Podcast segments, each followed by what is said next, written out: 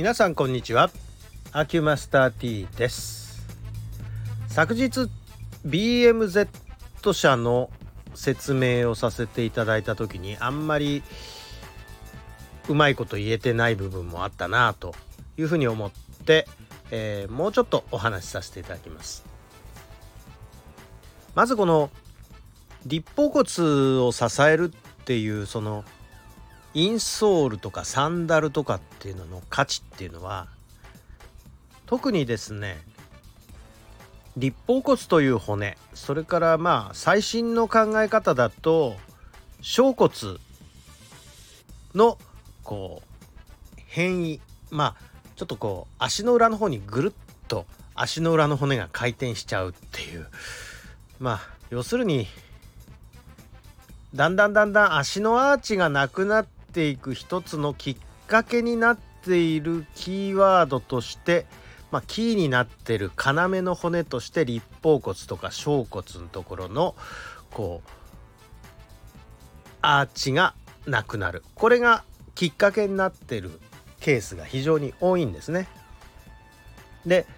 まあそのことに着目して製品化されているということで全部で3つの、まあ、特許を取ってらっしゃる特許を取ってるってことはここでしか作れないってことですねそのコンセプトでは。でとかくインソールっていうと皆さん足裏のアーチを支えるっていう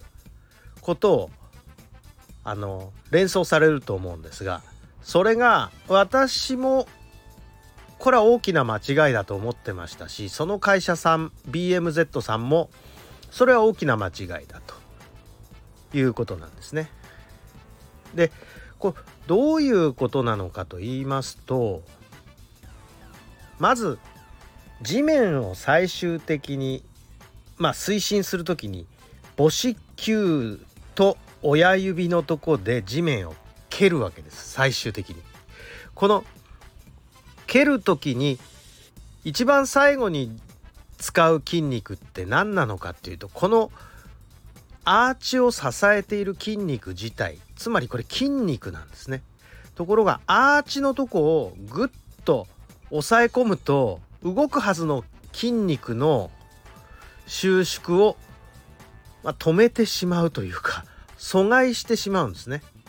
今からあの足の裏の方に曲げようと思ってんのに筋肉が抑えられてるからうまく動かない。だからますます使わない歩きに変わってってしまう。つまりそこ支えてもしょうがないんですよっていうことなんですね。そもそもそこの筋肉の筋力低下がアーチをだんだん浅くしているにもかかわらずそれを動かなくするようなインソールをはめればもっと筋力低下を起こしてもっと動かなくなるここのロジックがわからないとこれの価値って全然わからないんですでその BMZ さんのあの考え方ですとまあ私も同じように賛同してるんですがかかとの側根骨のところをしっかりとホールドすることでそこの逆にそのアーチ部分の筋肉の動きを自由にする自由に動くようにさせてやることで筋力がつくからアーチが浅くならない、まあ、こういう考え方なんですね。で、えー、皆さんあのまあ建物なんかで例えば地滑りとかね。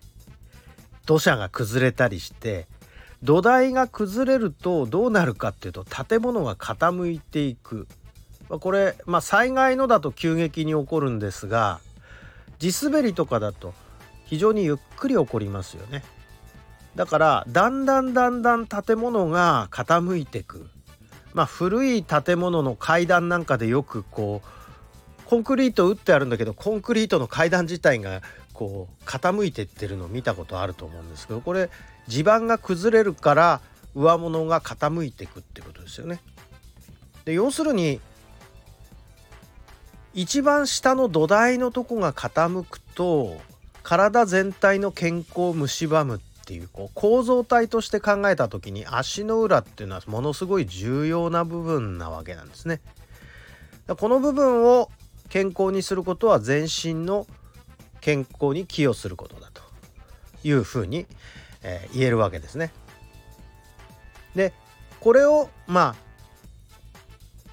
まあインソールとか足元の健康からこれを、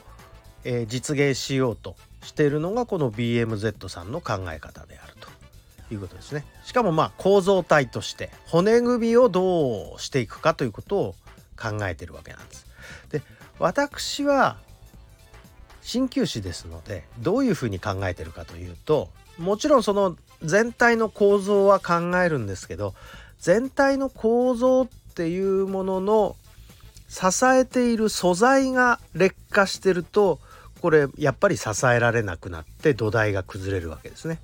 その素材を変えようというのが我々鍼灸師の考え方なんです。だから大きく骨格を変えるために地盤を整備する補強作業をする視点が骨組み自体をどうこうするのか素材をどうこうするのかの違いであって目的は同じだなっていうことで、えー、賛同した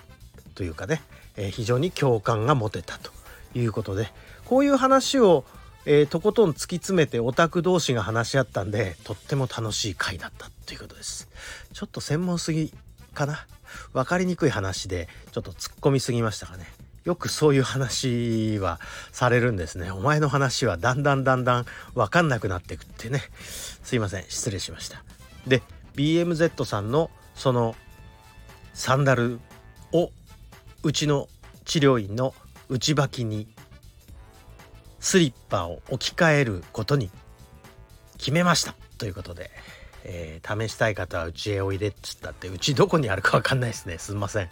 えー、ということで、えー、スリッパを全部 BMZ さんのサンダルに取り替えますっていうことでございます。あちょっと長くなっちゃったね今日も。はいどうもありがとうございました。失礼します。